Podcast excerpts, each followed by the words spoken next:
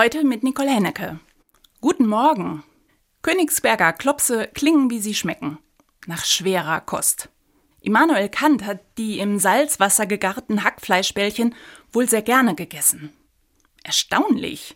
Ich stelle mir den Philosophen, der vor 300 Jahren in Königsberg geboren wurde, eher sitzend und denkend vor. Da liegen die Klopse doch schwer im Magen. Was mir allerdings weiter schwerer im Magen liegt und mich auch gedanklich umtreibt, sind die aktuellen Nachrichten. Der Nahostkrieg, der Angriffskrieg in der Ukraine und hierzulande der krasse Rechtsruck im politischen und gesellschaftlichen Bereich.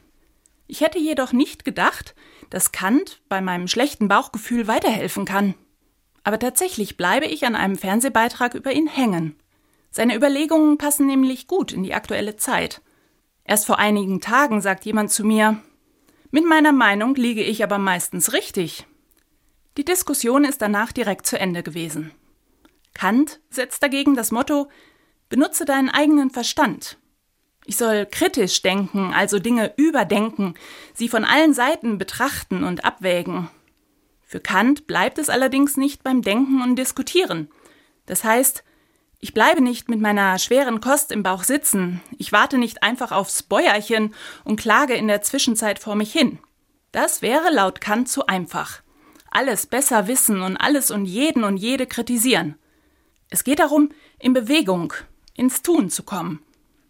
Das Ziel von Kant ist, mit Mut und Hoffnung auf die politischen und moralischen Ziele wie Demokratie und Rechtsstaat, Freiheit und Menschenwürde hinarbeiten.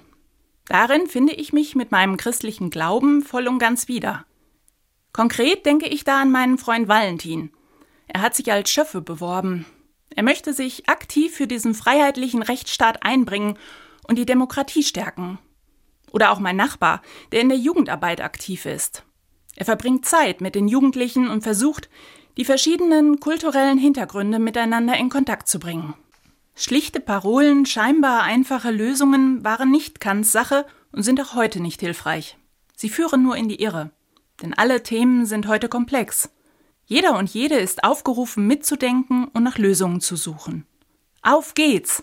Das führt dann, trotz aller schweren Kost, zu einem guten Bauchgefühl. Nicole Hennecke, Trier, Katholische Kirche.